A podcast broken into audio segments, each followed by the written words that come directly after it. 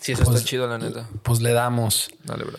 Eh, hola, bienvenidos todos a su podcast de música y mezcal. Aquí estoy con cuatro. Hey, ¿qué onda, bandita? Aquí el 4 desde Tepic, Nayarit. Así es, Nayarita, Nayarita paisano mexicano. Así es, mi hermano. Vientos cuatro. Chido por caerle aquí a cotorrear, güey. No, gracias por estamos, invitar. Saludcita. Estamos con no con chela esta vez, con Gatorade y cafecito.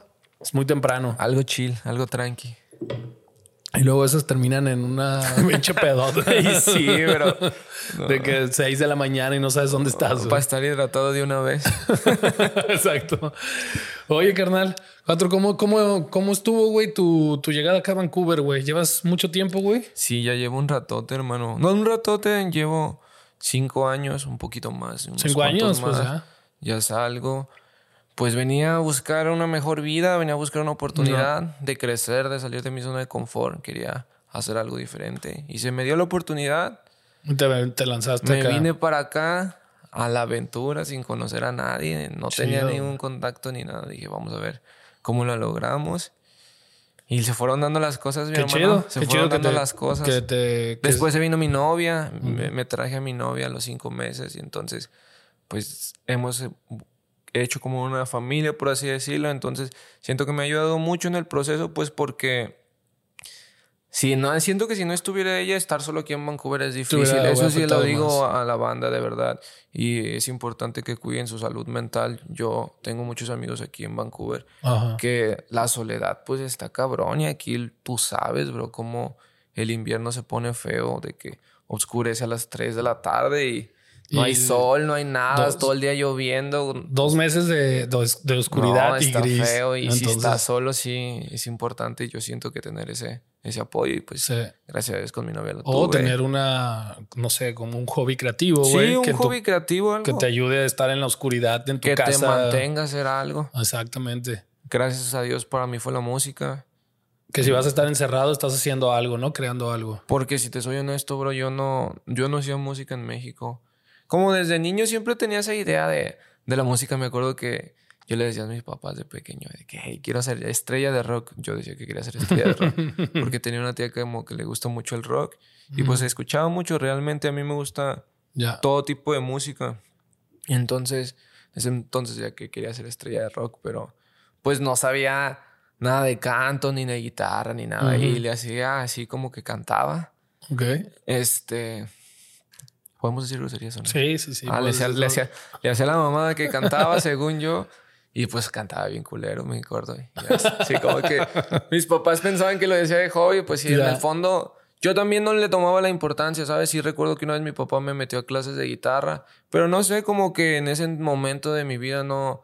Era, era muy niño y Ajá. que podría tener unos 9, 10 años, no Ok. recuerdo bien, no, no me atrapó por completo, si te soy honesto. Ok. Entonces ahí quedó y seguí mi vida. Arre. Y cuando llegué aquí fue como O que... sea, que llegaste aquí a qué edad, güey, como veintitantos, Ahorita tengo 26, llegué a los... 21, güey. Llegué a los... No, 21, 20 años. a los 20 creo llegué. Bien Porque morro, güey. acabo de cumplir los 26, sí.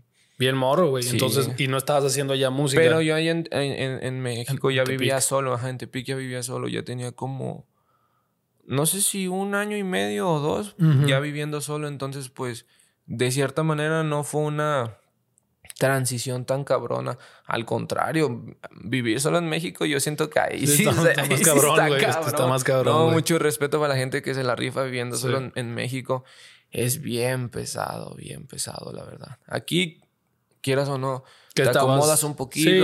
agarras un trabajito y ya. Y te ayuda, aliviana Te y te da.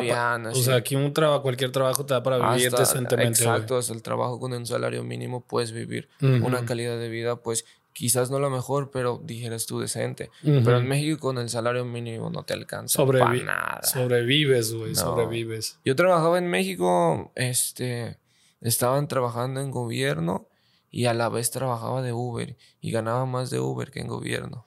Ya, sí me decías eso fuera de cámara, Sí. güey, de que pues tú te veías tu vida trabajando de burócrata, güey, en el gobierno. Pues sí me veía como que con la oportunidad de estar De- ahí de estar porque ahí. pues gracias a Dios mis papás trabajan en gobierno y había como que la forma de que pudiese entrar a trabajar y era Ya como con que plaza decía, fija. Ajá, no necesariamente como con plaza fija, sino como que entrar como primer lo que yo hacía al principio le llamaban interinatos, como que cubría a los que estaban de vacaciones. Y ya como que poco a poco iba como que ganándome ya ahora sí un puesto, pero Órale. realmente yo nunca me vi detrás de un escritorio, hermano, si te soy Sí. sincero. O sea, sí decía como que, ah, no, yo no quiero eso para mi vida, ¿sabes? Sí, llegabas y decías, bueno, pues es chamba y punto, pero no era como que algo que... Siempre fui, siempre fui una persona bien movida desde niño en el aspecto como que de los negocios.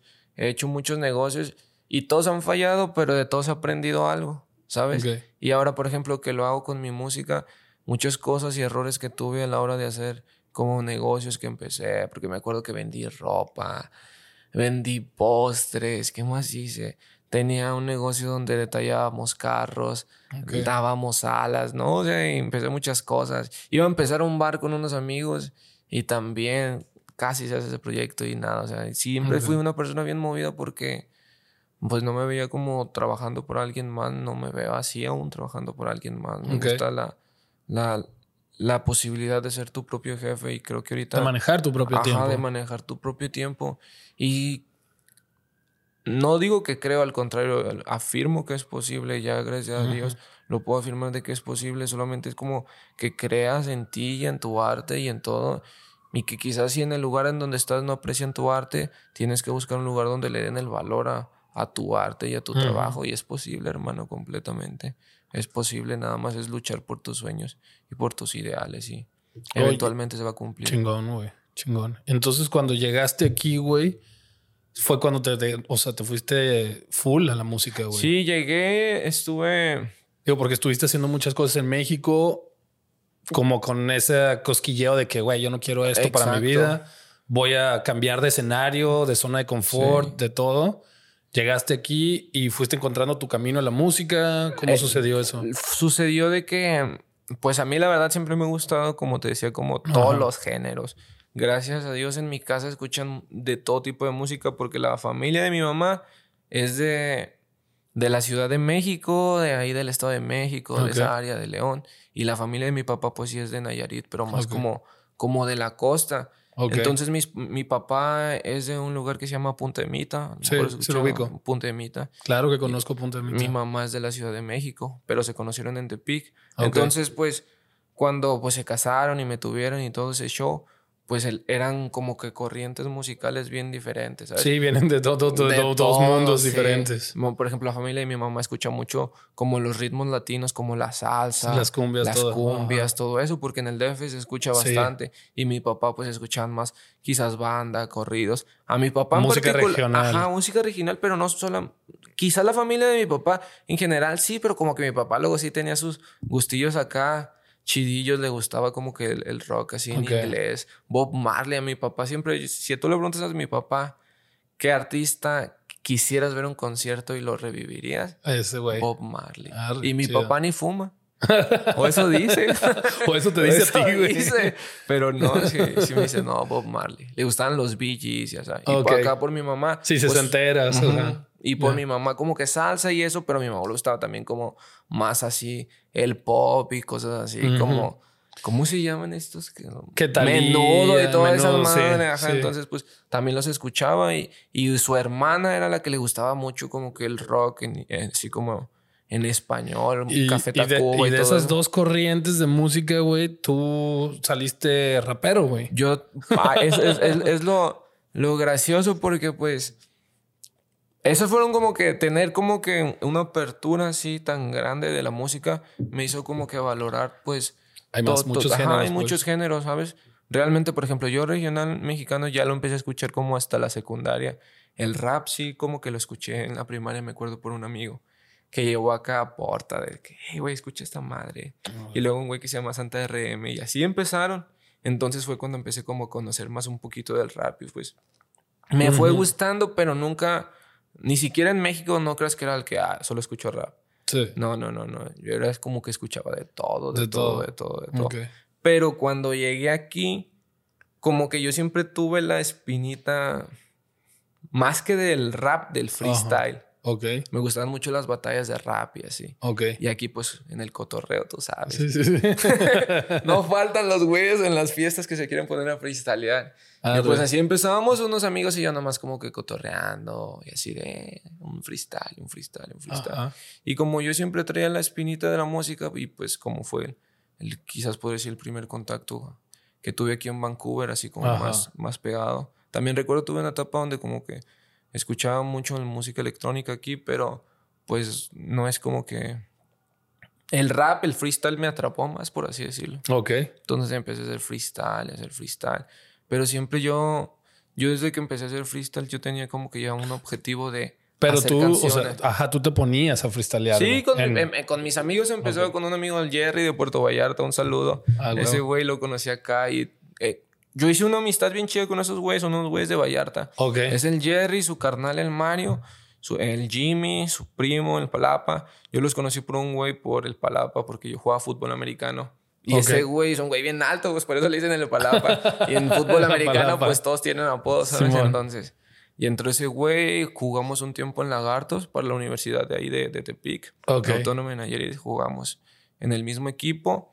Y pues ese güey era de Vallarta, nomás estaba viviendo en Tepic un rato. Entonces ya cuando llegué yo aquí a Vancouver en mi primer año, curiosamente él también andaba aquí. Y Ok. ya nos dimos cuenta, cotorreamos, me presentó a esa bandita de esa banda. Vallarta, que fue como con la que ya empecé ya como que a cotorrear del Ok. freestyle. Y, y empezó güey. como un juego, pero yo en el fondo sí tenía como que la idea de, Ah, de hacer, hacer esto, canciones. hay que hacer un rolas. Ajá, yo siempre quise hacer canciones porque sí, a, a mí me gustaba mucho la poesía, eso sí, no te lo voy a mentir. Yo en la primaria iba de acá como concursos de oratoria y de poesía. Ok. Porque me llamaba mucho la atención como que las rimas, hasta me acuerdo que luego en la primaria había ejercicios de que, hey, haz una canción sobre esto y a mí pues me gustaba y no se me dificultaba tanto, no sé, como que siempre me llamó la atención, pero nunca le tomé como que esa seriedad. Seriedad. Más que nada, ¿sabes por qué? Porque en difícil es bien, en México es bien difícil creértela, ¿sabes? De que es posible. Que puedes Que hacer puedes carrera hacer de algo, eso, Porque no? ¿no? falta el comentario de, ay, ¿cómo vas a ser músico? Sí. O, ay, ¿cómo te vas a dedicar a hacer? No, es que no puedes, si quieras o no. O de cómo vas a vivir de eso. Exactamente. entonces, Porque allá la lucha es económica, güey. Sí. Y, Y, y y es- aquí, y aquí, pues, no, no es tanto la lucha económica, güey. O sea, obviamente tienes que vivir de algo, güey, pero es... Pero del- de, tu, como dices, se puede vivir de tu arte, güey, sí, aquí. se puede vivir de tu arte y pues no solo eso, o sea, tantos factores que hacen las cosas más fáciles aquí, mucho más fáciles, no lo voy a negar. La cultura también de la gente que pues tiene la mente un poquito más abierta y no son cerrados como que a un género en específico, ¿sabes? Aquí yo he escuchado que en Vancouver escuchan de todo. Sí, se escucha de todo. todo, de y después todo, de también todo. es una ciudad de inmigrantes, güey. Exacto. Que hay gente de todo el Eso mundo, está güey. bien chido, la neta a mí me abrió la mente bien cabrón porque la ciudad donde yo vengo es bien pequeña, bro. Es bien pequeña. Y llegar aquí, ver los edificios, ver todo eso, ver tantas culturas, sí me hizo apreciar como que la vida, por así decirlo, de una manera diferente, ¿sabes? Como que aprendes a entender de que pues no estás solo en este mundo, que Ujú. hay muchas cosas fuera Que ni de tu zona, conoces, sí. Porque en mi ciudad tampoco es como que hay muchos extranjeros, ¿sabes? Ujú. Quizás para alguien de, no sé, de Monterrey o de la Ciudad de México, pues no es algo tan... Tan impactante. Ajá, porque en esas ciudades hay extranjeros, Ajá. ¿sabes? Pero en mi ciudad, pues, de No. repente ves personas de Estados Unidos en las playas, pues turistas Y y ya. canadienses, ya Ujú. de nomás, pero... No Pero aquí sí estás... Vas por... persas, hindús, libaneses, Sí. o sea, ves de todo el mundo, de Sí, Brasil, de, de- sí. España. Como por ejemplo, yo ahorita tengo amigos de España, tengo amigos en Costa Rica, tengo amigos en Chile, tengo amigos en Colombia, tengo amigos en Ujú. Argentina, tengo amigos en varias partes del mundo y todo gracias a Vancouver y yo sé que si en algún momento de mi vida quiero ir, hey, güey, quiero irme unos días a, a tu Va- va a país, haber paro allá. tírame paro, Ujú. se va a hacer, ¿sabes? Ujú. Entonces, eso es algo que digo, wow, qué chido, Qué la chido. oportunidad de conocer No, y gente. que conociste gente de muchos lados, güey. Que, que amplíe mi cultura bien cabrón. muchos puntos de vista a la vida diferentes, güey. Música, a mí me encanta que me enseñen música de sus países, la banda, de que, güey, qué pedo. ¿Tú qué escuchas? O alguien chido de tu país. O sea, no importa que no sea rap, porque yo no es rap lo que más escucho. Yo creo O sea, irónicamente. Ajá, no. y me gusta. Como que luego me agarran como por temporaditas. Ahorita lo que estoy escuchando mucho es dancehall. Ok. dancehall, afrobeat, como que me gusta mucho ese ritmito. Sí. Está como que chill, movidito. Ah, no es reggaetón, pero suena algo que Sí. te hace bailar. Entonces, como que últimamente está El afrobeat ha estado como que levantando. Sí, me gusta mucho el flow que le meten. He estado escuchando mucho música de Nigeria.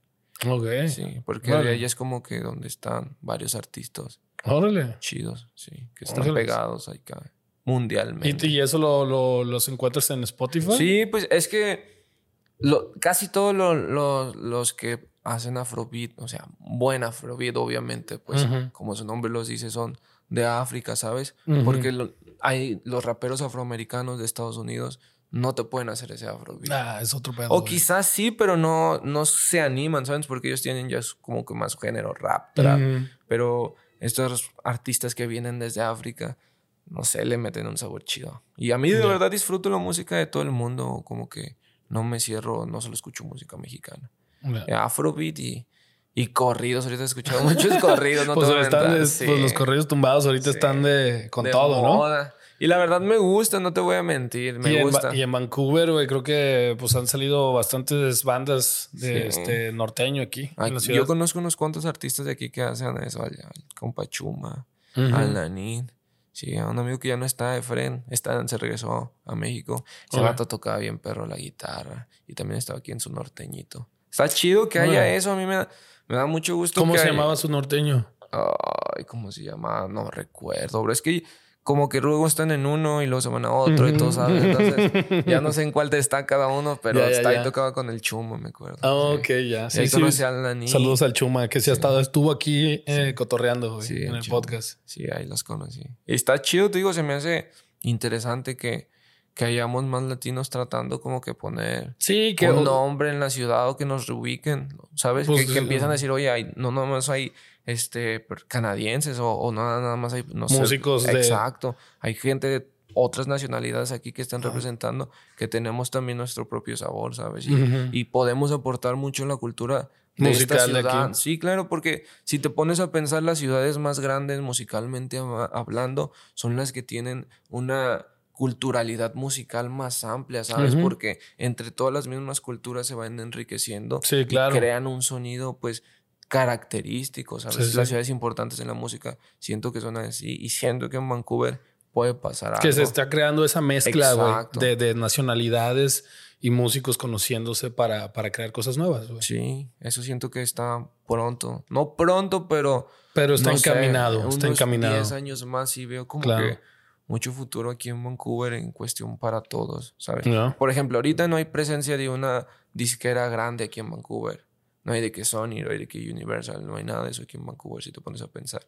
Pero en Toronto sí hay Sí. presencias de disqueras Es que. Toronto, güey, pues es del tamaño de Los. Ángeles, güey. Pero aquí también tenemos lo mismo. O sea, no tenemos lo mismo, pero hay talento, ¿sabes? Sí. Entonces, No, yo y hay veo bastantes músicos talentosos aquí muy cabrón. muy cabrón. demasiados. Y de todo tipo hay músicos, hay DJs, hay, hay de todo aquí en Vancouver que le meten bien cabrón. Entonces, siento que puede ser una ciudad grande como que en este movimiento musical canadiense. Y que es chido, ¿no? Para nosotros los latinos, que ahorita que está como que ya siento que agarrando más vuelo, ojalá podamos ser parte de esto y aportar mucho a la cultura de este país. Pues ya, se- ya lo están haciendo, güey. Ya Y lo están haciendo. Tú, por ejemplo, estás produciendo. ¿Produces puro saludcita, carnal? Saludcita, mi bebé. Este, yo me lo voy a cipear, güey, porque. Pues no está cabrón. Si quieres. Shoteártelo para agarrar. a- para que amarre. Eh, ahorita tú, por ejemplo, de tus. Bueno, volviendo, ahorita llegamos a eso, volviendo a, a- a cómo te encaminaste a la música, güey, acá. eh, te, te, te estableciste en Vancouver hace unos años y luego estabas en lo de freestyle, güey. Y de ahí empezaste ya como, ok, voy a, a comprar mi compu, voy a comprar mis monitores, voy a empezar a hacer beats, güey, para, para que ya nomás no quede nomás en la fiesta del freestyle, sino para empezar a armar ya unas canciones. La transición fue de que pues estaba con lo del freestyle como juego. Ajá. Después empezaron a organizar. ¿Eso ya cuánto tiene? Como, como cuatro años, tres, cuatro años. De que un baldo que se llama Music, que es un güey de Chile, Ajá. empezó a organizar las batallas de freestyle de Vancouver Latin Freestyle. Que Qué fueron chido. como que las primeras batallas de freestyle en español Or- así. organizadas, chido. Y a mí me tocó estar como que en la primera, como que el primer, primer evento de freestyle latino en Vancouver.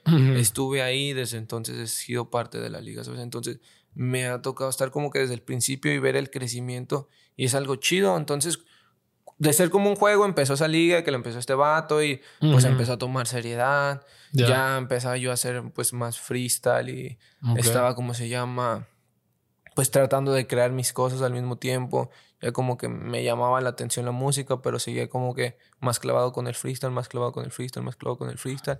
Hasta que después conocí unos vatos que hacían música. Bueno, al Jimmy, de hecho, el güey de Vallarta que te digo, fuimos roomies y le dije, oye, güey, pues, ¿qué te parece si empezamos como, pues, como un crew acá de, no sé, como para hacer música, cotorrear y tirar freestyle, ¿sabes? Ajá. El vato sí rapeaba, o sea, de canciones y los hacía, pues, bien chido, la neta. Ajá. Y como que dijo, no, pues Simón, y empezamos y contactamos más banda por Instagram y así. Chido. Y empezó como- Empezaron a hacer un crew, pues, para. empezamos a hacer como que un crew como, como de rap, por así Simón, decirlo. Simón, como, no sé, güey, pues así empiezan. Pues, Como no vas a pues. Pero yo, yo fui el de la idea, pero yo en ese momento yo no escribía canciones ni nada. Pero yo quería como que Pues empezar, hacerlo, güey, ¿no? ¿sabes? Yo Ajá. dije, yo tenía la, esa idea de que, güey, no hay... Aparte, la creatividad no se, no te llega de la nada, tiene- la Sí, se pues trabaja. tienes que- exacto. Se yo sab- trabaja. Yo sabía y mi compa me decía, ah, güey, sí puedes escribir canciones. Porque Ajá. freestyleaba, pero no, pues no, no, no tanto así como... Muy improvisado, Ajá, pues. y me decía, no, y pues así él fue como el que me animó. Empezamos con ese grupo. Ajá. Después conocí a un productor ahí mismo que se llama Sir Marquís, es un vato de Culiacán. Ok. Que fue como con el que empecé y era como que él era productor Ajá. y fue como que el que. No con él que no grabé mi primera canción. Con él grabé mi primera canción, pero fue así como que en un cotorreo con el grupo, ¿sabes? Ajá. Que fue un versillo y ahí quedó, pero Ajá. nada. Ya después con él tuvimos otra oportunidad, trabajamos y empecé como que a trabajar con él. Empezamos a trabajar, hicimos unas cuantas canciones y ya después, ¿eso cuándo fue? Cuando empezamos a grabar canciones. Como al año yo creo que empecé con esto del freestyle, empezamos con lo de las canciones. Chido. Y como que, pues tú sabes, eh, tuvimos acá problemas pendejos, ¿sabes? Que gracias a Dios pues ya hablamos y todo. se, se, se solucionó, sí, se se- platicó. Se solucionó de cierta forma, exacto, se quedó. Entonces, pues yo empecé como que a tratar de aprender porque yo no conocía muchos productores aquí como en Vancouver, ¿sabes? O sea, Ok. no conocía tanta... Tanta apenas gente. ibas encontrando tu, camino mi- y relaciones en la Mi música, güey. mundo en la música era solo freestyle, Ok. cuestión. Y de, de la escena de Vancouver, de eh, Latin Freestyle, en ese momento no había muchos haciendo música. Ya. Casi todo era puro, Puro freestyle. freestyle, güey. Puro cotorreo freestyle. Yo era como que el güey de, "Eh, hay que hacer música. Hay que grabar, hay que hacer beats. Pero pues la banda como que más freestyle. Y entonces pues de ahí de ese, de ese... Había otro, mi compita, el Dane, el, mi compa el Dane ahorita está en Toronto. Ese güey sí hacía música, es un vato de Guadalajara, la neta. Le mete Mm. bien perro, pues empezamos como que también con él y él y yo sí ya nos juntábamos más. Y Ok. yo me acuerdo que fue en ese momento en que yo decidí como que empezar a aprender y ahí estaba el Dane y era como que yo le grababa sus canciones según, pero no era nada. bro. O sea, de ahorita, ahorita, Sí. ahorita lo que ya sabes y lo que has hecho, No, ya yo no sé ni siquiera ni moverle al programa, le sabía, nomás le hacíamos a la mamá los dos, pero pues Ajá. empezamos y Pero pues así se aprende, güey. sí, pues dije, no, no hay pedo y, y ese güey, la neta, es bien banda, mi compa el Dane no era como que así un vato cagazón de que me dijera que nah, güey, eso está bien culero. Ok. Al contrario, yo creo que él sabía que sí estaba bien culero, pero en vez de decirme, Venga, me las- motivaba y decía, no, perro, güey, no hay pedo, dale. Siempre ese güey así, no, güey, hay que darle, va a salir, va a salir, va a salir. Y así pues fui empezando, traté como de aprender y le agarré el gusto, fíjate, le agarré el Ok. gusto a la producción. Y dije, ah, esto está chido, Ya. esto está chido. Me empezó a gustar como que la idea de, de grabar y de mezclar voces y eso, Ok. y como de empezar a hacer beats, como que empecé a...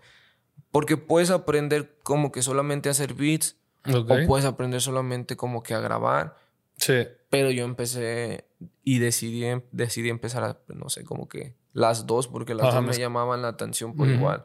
Ahí sí, quizás no fue lo más óptimo, porque siento que si hubiera aprendido como que algo primero hubiera sido más fácil, porque era mucha información al mismo tiempo, pero estuvo chido el proceso y empecé ya como a producir más, a hacer como que grabar más. Pero más que nada, todo así era en mi casa, en mi casa, y solo obviamente grababa como que a mis amigos. Sí. Y duré mucho tiempo como ya en tomármelo así como... ¿En serio? En, como en... No en serio, sino como ya como un trabajo, por así decirlo, Ok. porque... Darle esa formalidad. Ajá, porque ya había un punto donde mis, mis canciones, mis trabajos eran decentes, pero no sé, como que soy muy, muy, mu- muy quisquilloso con mi trabajo, muy picky, y no me sentía bien como que ya, "Ey, ya voy a cobrar la banda, cuando yo sentía que aún no, no estabas ¿sabes? listo, pues. Exacto, y no se me hace justo. Muchos amigos me decían, güey, grábame, no, pues los grababas y le decía, no, no hay pedo, o sea, todo aprendiendo, todo chido. Ajá. Porque quería, quería que se fuera como que mi, pues mi sello, ¿sabes? De que si van a trabajar conmigo, que se lleven un trabajo de calidad, que, que se vayan satisfechos con su trabajo, ¿no? No quiero- cobrarles y que pues ni siquiera quedó tan chido, pues. Exacto, porque cuando yo fui, eh, cuando- como te digo, yo empecé como, Uh, sí. no hay pedo. Ajá, cuando empezaste. Yo empecé como aquí como, pues como artista, pues sí me tocaba trabajar con productores, me tocó ir a muchos estudios, a sesiones de amigos en las que yo no iba a grabar necesariamente, pero estaba en estudios y no sé, como que había veces que, no sé, no me sentía tan cómodo, sentía que, que mis cosas no me quedaban bien, pero como que me decían que sí me quedaban bien. Y tú no estabas 100% Ajá. convencido. Tú, y, y yo mm, decía, o sea, no, o sea, como que para no, falta. para no ofenderme quizás, y lo entiendo ahora que soy Ajá. productor, pero yo, por ejemplo, con los artistas que trabajo, yo sí soy bien directo, hermano, la neta. Ok. Prefiero de cierta manera, y suena feo, pero así es la realidad. Yo prefiero decir la verdad, aunque los lastime, Ajá. a que solamente estar, pues... Pero ¿qué les dices? No, pues si hay algo de que Oye, me ¿sabes qué? "No, Esta- de- esa es- no está, no está eso, chido. A mí la- me dicen, ¿te gusta? letra. Le digo, bueno, la neta es, no me gusta. Ok. A mí no me gusta. le decía, Pero ¿qué es lo que no te gusta cuando No, o sea, como- si hay algo como que digo de que, ah, no sé, puede ser de la letra, o puede ser del flow, o Ok. puede ser de cualquier cosa de la canción, o, o la canción en sí. ¿Te Ok. gusta la canción? No, Si no me gustan, no. me gusta. ¿Por qué? Porque si yo miento, no estoy ayudando al artista. No, lo estás hasta Lo estoy po- o perjudicando, ¿sabes? Ajá. Y cuando siempre que los artistas pues con los que ya trabajo habitualmente ya saben que soy así, ¿sabes? Pero cuando tengo sesiones por primera vez con los artistas siempre les digo de que, oye, este, mira, si vas a grabar conmigo, pues en, en el proceso, si digo algo, esto es para ayudarte, le digo, debes de entender que como productor, No te- lo que yo Ajá. quiero es lo mejor para la canción, ¿sabes? Sí. Yo no, no quiero perjudicar. Porque también viene tu nombre ahí. Exactamente. De hecho, hay canciones así con artistas que ya les he dicho, no, hermano, si quieres que salga esa canción, tenemos que regrabarlo, bro. La verdad, porque Sí, es, es mi nombre, ¿sabes? O sea, Sí, también. porque, en- y más en este mundo de la música. Si a ellos les va bien, a ti te va a ir bien. güey. Exacto. Y no de, en- y si a ti, a ellos les va mal, Pues ¿quién te hizo esa chingadera? ¿quién te hizo esa chingadera? ya, el 4, pero no van a saber que yo quizás le dije, hey, eso está mal, pero Ajá. pues no me hicieron caso, ¿sabes? Entonces, soy muy así con mi trabajo, la verdad, sí, soy como que... Sí te gusta que salga bien, Sí, pues me no gusta nomás estar sacando. Es- cosas gusta- por cobrar, güey. No, no, yo no, la verdad, si te soy honesto y te lo digo de corazón, no es por dinero, el dinero va a llegar, Ya. no me preocupa. Yo sé que en algún momento el dinero va a llegar porque en la música, la mejor cosa de la música es que nunca puede ser peor, ¿sabes? O sea, hoy no puedo ser peor que ayer, güey. Ok. Al contrario, cada día eres mejor, nunca puedes empeorar en la música. Siempre vas a ir creciendo, siempre vas a ir creciendo. Claro, si le dedicas constancia, si no haces nada, pues no vas Sí, a sí. crecer nada, pero siempre vas mejorando, siempre vas mejorando. Entonces, eso es algo bien chido que si tú confías en ti y le sigues dando, y le sigues dando, en algún momento va a pegar. Ya. Solo ocupas una canción. Sí. Una, Solo- una, una grande ahí que. Solo ocupas algo que cambie Ajá. tu carrera y que empiece a darte y, y no sentirte presionado de que llevas tres años, cinco años, diez años. Hay artistas que les toma tres años en pegarse, hay O 20 artistas que les toma 20. Entonces, no son carreras al final de cuentas. Sí. ¿Sabes? El chiste es que hagas Si lo, lo que te estás gusta. disfrutando también. Sí, que aprender a disfrutar el proceso, porque yo antes me, me frustraba demasiado, hermano. Siempre he sido una persona muy preocupona, ¿sabes? Que pienso mucho. Yo desde niño sufro de insomnio, como desde los siete años, imagínate. Siempre de que en las noches no puedo dejar de pensar. Y nomás el overthinking. Pendejadas así, de verdad, puras mamadas a veces que Se me olvidó la cartulina. No, puras literal así, güey. O sea, digo, no mames, y por cosas bien pequeñas, como que mi cerebro hace un show bien cabrón y no me deja dejar de pensar, no me deja dejar de pensar, no me deja de pensar. Entonces, eso sí me tenía como que, pues, me incomodaba. Ajá, pues tenso siempre, tenso. Siempre me ponía así, ya, pues, como que decidí relajarme, disfrutar el proceso y ahora todo es diferente. la verdad, disfruto mucho hacer mi trabajo. ¿Y cuándo, cuando pensaste que estabas listo para, para decir, dejar de grabar amigos y empezarlos a tomar como clientes?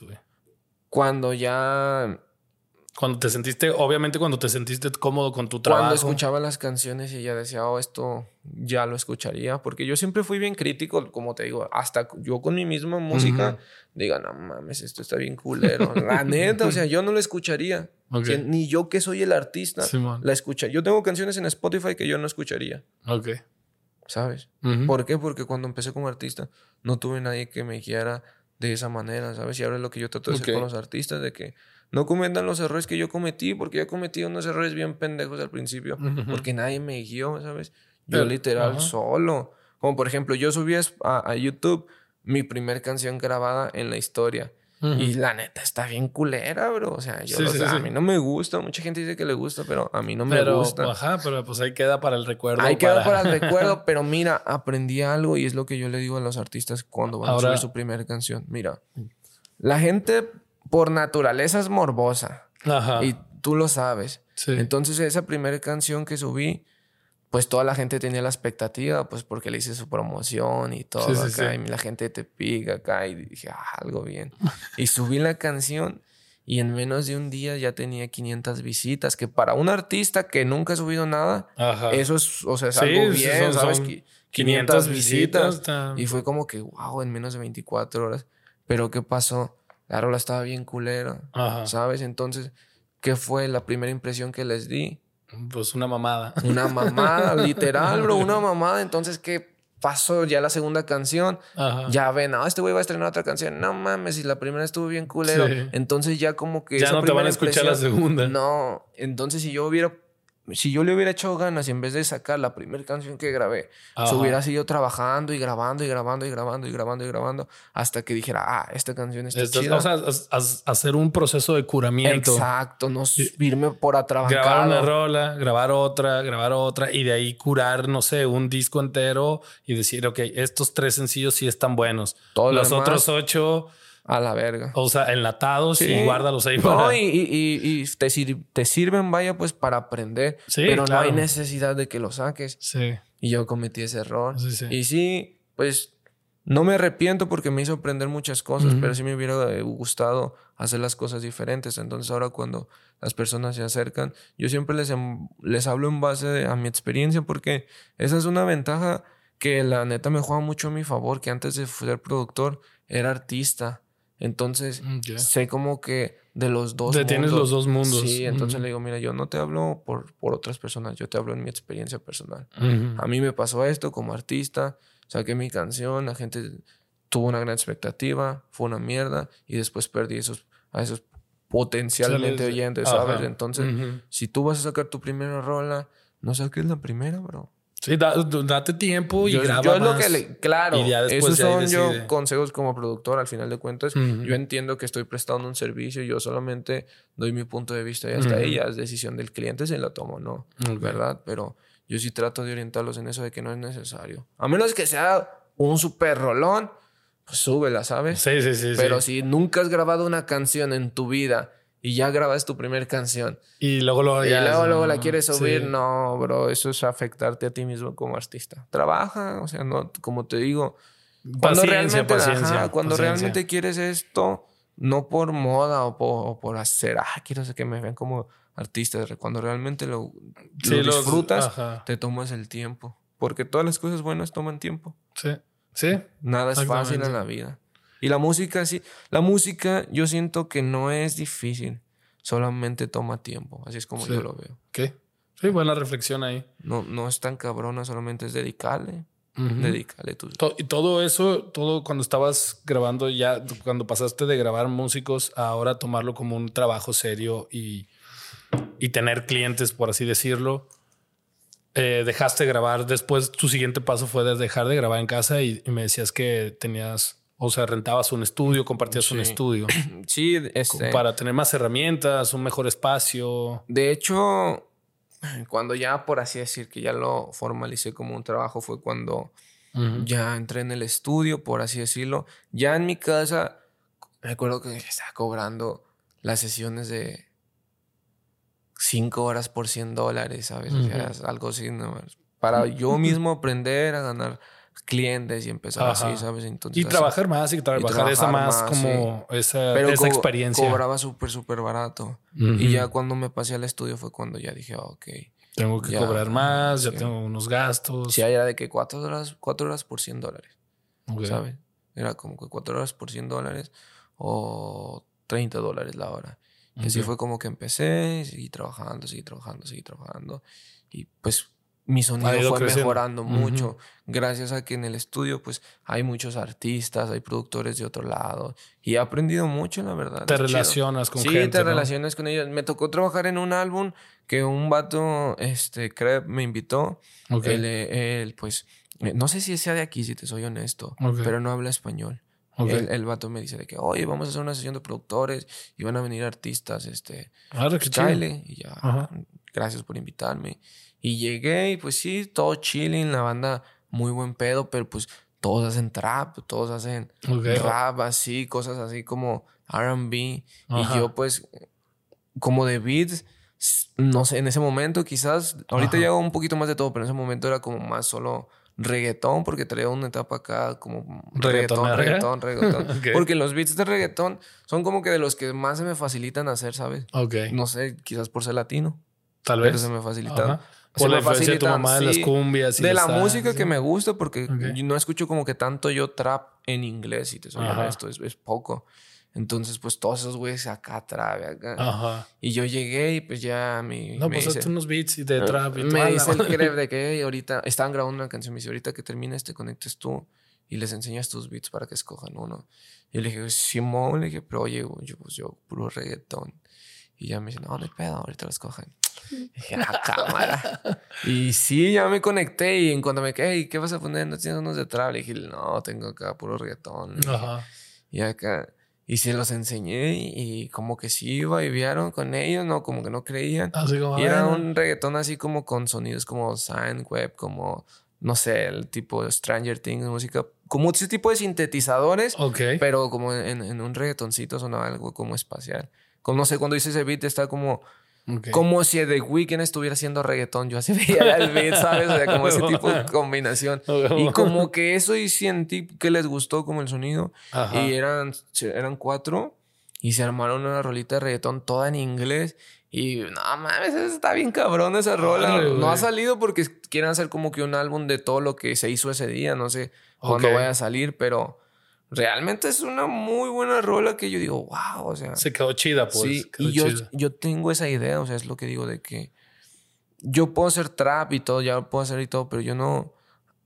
¿De qué me sirve aquí venir a hacerles trap si yo soy latino, sabes? Sí, Me o gusta. que, o que no es tu estilo, lo que tú ya a mí tú me gustaría como que tus meter cosas. un poquito más de la cultura acá y a- acá yo traigo como que esa idea de que no, Ujú. que porque ponte a pensar cuántas personas que hablan inglés hacen reggaetón. Sí, no. No hay muchas. no. La gente no se da cuenta que ahí hay un mercado bien grande. Sí, sí, sí. Y es lo que yo le digo a los artistas, le digo, bro, vas a decir que es mamá, pero rolitas de intenta hacer reggaetón. reggaetón. Y como que si la piensan y no, no ha llegado el, el- el artista que, que hable inglés, que, que se anime, pero ya llegará porque hay, hay un mercado chido. Sí, Y a la neta, la gente de aquí que no habla español les gusta el reggaetón. sí, güey. Demasiado. Entonces, yo digo, ahí está. Ahí está un mercado bien grande, bien, bien grande. A mí Sí. me gustaría trabajarlo. Con, me gustaría hacer como, no solamente reggaetón, como que música más latina, quizás hasta cumbias, cosas ajá, así. Con, esos, con esos, con esos sonidos. latinos, ajá. ajá. Pero con personas de aquí, ¿sabes? Siento que estaría muy cool como invitarlos un poquito a mi cultura porque yo me siento bien orgulloso de ser latino, bro. Sí. No, traigo México tatuado en varias partes del cuerpo, ¿sabes? No, a mí me gustaría hacer eso más que yo adaptarme como quizás al sonido de aquí. no, sino como que, Que tú tratar de adaptar algo. mi sonido. Sí, aquí. o aportar algo, pues, Sí, aquí. Que, que, que se sume, que, que se den cuenta el cambio. Sea, A veces es como mi meta. Me gustaría que en un futuro, no sé, en 20 años, de que diga, no, el 4 El ayudó mucho en la, en la cultura de Vancouver, Ya. hizo crear espacios, ¿sabes? Porque es lo que me gustaría, porque Oye, y poder ese, crecer algo. ese beat que dices de, eh, de ese beat de reggaetón, güey, ¿dónde lo podríamos escuchar, güey? Oh, pues los, Cuando, cuando salga, o sea, ¿dónde lo, dónde lo buscamos, güey? ¿Dónde lo van a publicar Mm, cuando lo publiquen? Pues probablemente vaya a aparecer en mi perfil, así que ahí los, Ok. Este, me pueden checar en mi Instagram, 4G4. Así estoy en todas las redes sociales. Y ahí siempre estoy poniendo de todo. Beats, música. Tengo una sola cuenta como productor y como artista. He Ya, pensado como que... Separar. Sí. Como pero separar tu marca, pero pues a la vez. No para- sé. O sea, ¿Tú sí qué te opinas? funciona. Está Ah, cabrón, ¿no? Sí, está, está Porque es como que volver a empezar y es como que... Sí, ah, me da güey. un poquito flojera, y, pero... y tendrías que estar como. Más trabajo porque son dos cuentas. Sí, más bien de que separaras tu Instagram tu- de tu. Como no sé, güey. Si tienes un Instagram de tu vida personal, güey. Pues mi, más que nada tengo como que un Instagram para todo. El de mi vida personal es como básicamente pues mi música. Ah, y ahora ya. ya también se convirtió en lo que producción. La Lo producción. que quisiera... Porque mira, siento pues que... está mi- bien, güey. siento que mi vida personal no cambia mucho que mi Ajá. vida como artista. Ya. Yo no siento que Cuatro y, y Sergio no somos personas tan, Tan diferentes. tan diferentes. Sí, Ya. no somos igual. A Cuatro no le gusta ir tanto de fiesta y a Sergio tampoco. Siempre he sido así, sido, soy una persona más de casa. Más tranquilón. Sí, más tranquilo. No, no tomo casi. Ahorita, pues el shotcito, como Ajá. te dije antes. Pero en tu casa cámara. es gallito y Mm, ni gallo, chela. sí, no. La chela no tomo porque me cae como que muy pesado porque tengo problemas de gastritis. Pues ya ves ser mexicano, comer picante, Picante desde todo. niño, sí. Picante desde los ocho años hasta y, Sí, y- y ahorita desayuno, ya, comer y cenar. Entonces, pues ahorita ya no, la cerveza me cae muy pesado. Pero igual desde que era joven, desde que, no sé, 16, 17 años, que es cuando pues casi todos ya están pisteando Ajá. chido en México. Pues no, la verdad no. Más tranquis tú. Sí me he puesto mis pedas, pues no te voy a decir que no, pero realmente no es como que a mí me nazca, hey, ¿qué onda? Vamos a chingarnos un, un six. Ajá. No. Ah, Últimamente, de repente, me tomo unos traguillos con mi novia o así. Ujú. Pero tranqui en la casa ni siquiera es como que me gusta Vamos a tanto salir. a bares. ¿no? A ella sí le gusta más salir, yo soy más de Vamos a estar aquí. en casa viendo una movie. sí, la verdad, soy una persona más, más hogareña, no te lo voy a mentir, bro. Ya, oye, güey. Este, ¿y qué, ¿y qué sigue para el 4, güey? ¿En qué andas ahorita, güey? Que sigue para el 4. Me platicabas fuera de cámara que ahorita el estudio que tenías, pues lo, Lo cerraron. lo cerraron y están en la mudanza del estudio, güey. Están ya mudándose aquí a uno nuevo que van a abrir por la calle Granville. Ujú. Se ve bien, este, estoy entusiasmado por poder trabajar. Pero ahorita, más que eso, creo que es momento ya de concentrarme en mis proyectos personales del 4 como artista. Como artista, que Sí, sacar como tu, ajá, tus como cosas. Mi música, un poquito más de eso, porque todo este año le dediqué full time a otras personas, Ujú. ¿sabes? A producir. Ajá, producir y, y lo quise hacer, no, no, no me arrepiento ni nada, al contrario, lo quise hacer porque para mí es más fácil aprender producción produciendo a alguien más que produciéndome a mí mismo.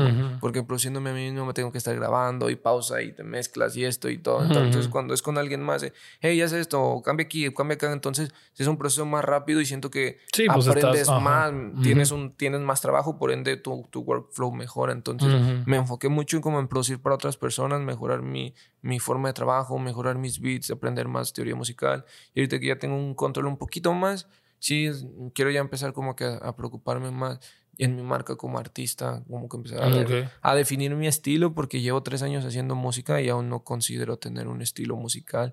Y eso es un error bien grande, ¿sabes? Ok. Entonces... Eso yo- no, no lo consideraría como un error, pues. No, mira, yo creo que sí, porque divides a tu audiencia al principio. Porque Ok. imagínate, ahorita sacamos un álbum de dancehall y Ujú. mañana le sacas Reggaetón. un drill y reggaetón. La gente se queda, ay, qué pedo? Con este güey. ajá, entonces siento que al principio como que sí es importante tratar de buscar identidad. Es bueno que experimentes, lo que te decía, como experimenta, pero grábalo, no lo subas. Ya de que tanto experimentes y experimentas siete géneros diferentes. Y a ver si te gusta esto. Ah, de los siete me gustan dos. Ah, pues en dos mm, le puedes variar, no sé, rap y reggaetón o trap, pues es urbano. Entonces no van, van de la mano, ¿sabes? Entonces, eso es lo que quiero como que ahorita, lo próximo, definir ya. Mi sonido, hermano. Un poquito y sacar musiquita sacar musiquita. Eso es lo, que, lo que se viene, Lo que se viene, sí. Seguir tratar de ser más constante en redes porque tengo mi canal de Beatstars, tengo mi cuenta de Beats en YouTube. Pero es bastante trabajo. Y tú, sabes te, de esto. Te, divides en varias cosas y que... Es que se está haciendo todo porque mira, hago beats. Pues lo que hablábamos, ¿no? De que ahora que el músico tiene que ser el, marketing, tiene que ser la, social media. Todo. Tienes que saber tomar fotos, tienes que saber editar fotos, tienes que saber editar videos, tienes que saber reels, tienes que saber un poquito de Porque como, no sé, güey, como cuatro como artista, güey, y vas a sacar un sencillo, ese sencillo, ¿cómo lo vas a publicitar, güey? Vas a sacar fotos, entonces hay que tener, hay que tener fotos para poder subir. Entonces tienes que hacer tu sesión. mejorar el contenido. porque también eh, la gente pues le tira mucho hate. Yo me incluí, le tira mucho hate al TikTok, pero es que te tienes que adaptar a, las, nuevas corrientes, ¿sabes? O sea, no, no porque te adaptes significa que ya no eres real o cosas que la gente dice, no, pues al final de cuentas, ya ese güey está en TikTok, ya. Ya vale verga. Vale verga el 4 porque ya está en TikTok. Sí, sí hay, no, de verdad, si hay comentarios así. Ya hay luego a gente que sí me comenta, mamás en TikTok, gente de Argentina o luego de acá de países que ni me conocen. Pero es chido porque si ya alguien se toma el momento como de hatearte. Es que ya lo escuchó varias veces y dijo, digo, o sea, es un güey que ni me conoce, que vive a miles de kilómetros de mí y me está hateando, se está tomando la importancia de hacer eso. Como que entonces no vamos tan mal, ¿sabes? No, porque está llegando. Exacto, no, no, no, no vamos tan mal, las cosas se están dando. entonces me siento feliz así, trabajo, sin importar las cosas. Sí, güey. Y, y la neta es que es una chambota desde desde el momento como artista que te vas a hacer tu música, tú que te puedes hacer, o sea, vas a producir tus propias rolas, güey. Y luego publicitarlas, güey. Y luego crear contenido para todo eso, güey. Shows, aquí hubo una etapa de que quise. Antes sí teníamos como que más shows aquí en Vancouver porque, pues. ¿Más, ¿más shows? Sí, aquí es. de, de, la verdad, no les voy a mentir, es bien fácil conseguir un show aquí en Vancouver.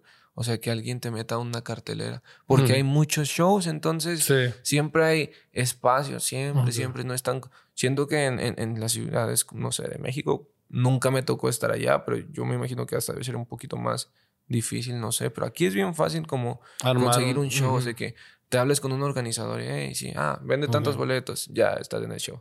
¿Sabes? O sea, es fácil. Entonces, hubo un momento donde me agarré como que muchos showcitos, pero al final de cuentas dije, no, creo que me, antes de, seguir dando shows, mejor enfócate en, crecer tu música y en aprender para poder ofrecer un contenido de calidad, porque al final de cuentas la gente pagaba por ir a vernos, ¿sabes? No era dinero que nos quedamos nosotros, pues que tenemos que dar a, los, ¿cómo se llama?, organizadores y todo ese pedo, pero la gente paga y si la gente está pagando por ir a verme, lo mínimo que puedo hacer yo es darles un buen show, ¿sabes? Entonces siempre me preocupaba por eso, por cuando cantaba entrar con actitud y todo y, y, se notaba la neta siento que eso fue esa fue la tiene mucho que ver de la razón por la que yo hacía batallas de freestyle. Porque yo cuando ya hacía batallas de freestyle yo te digo que ya quería hacer música yo ya lo sabía.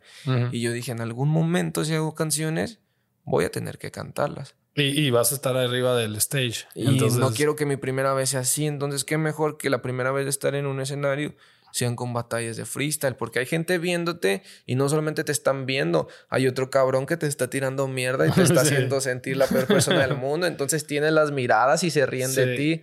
Y eso, ese fue mi ejercicio, yo por eso hacía batallas de freestyle. Tienes que estar ahí al tiro, ¿no? En eso, güey. Pero te ayuda, a mí me ayudó mucho como a ser artista cuando empecé no te voy a mentir, yo mi primer show en vivo pensé que iba a ser un, un completo fracaso y no, la gente le gustó, sí, o sea, fue un evento pequeño, pero a la gente le gustó mucho, o sea, como que cuando yo canté se notó como que esa presencia y siento que esa presencia me la dio el freestyle, o sea, las batallas de, de rap. De esa buena ex- esa experiencia, Sí, digamos. de- porque sí le dediqué buen rato a las batallas de freestyle. Ok. ¿Las como siguen haciendo aquí sí, en- sigan a Vancouver Latin Freestyle y a la Vancouver Michigan. League. Eso, esos dos son las ligas que hay aquí en Vancouver. Ok. Y no, están trayendo eventos importantes. El año pasado hubo un torneo del- de la BDM, que es una liga latina muy importante. Y el ganador de todo Canadá, que fue peleas contra Toronto, Montreal y aquí en Vancouver, aquí en Vancouver fue la final el año pasado.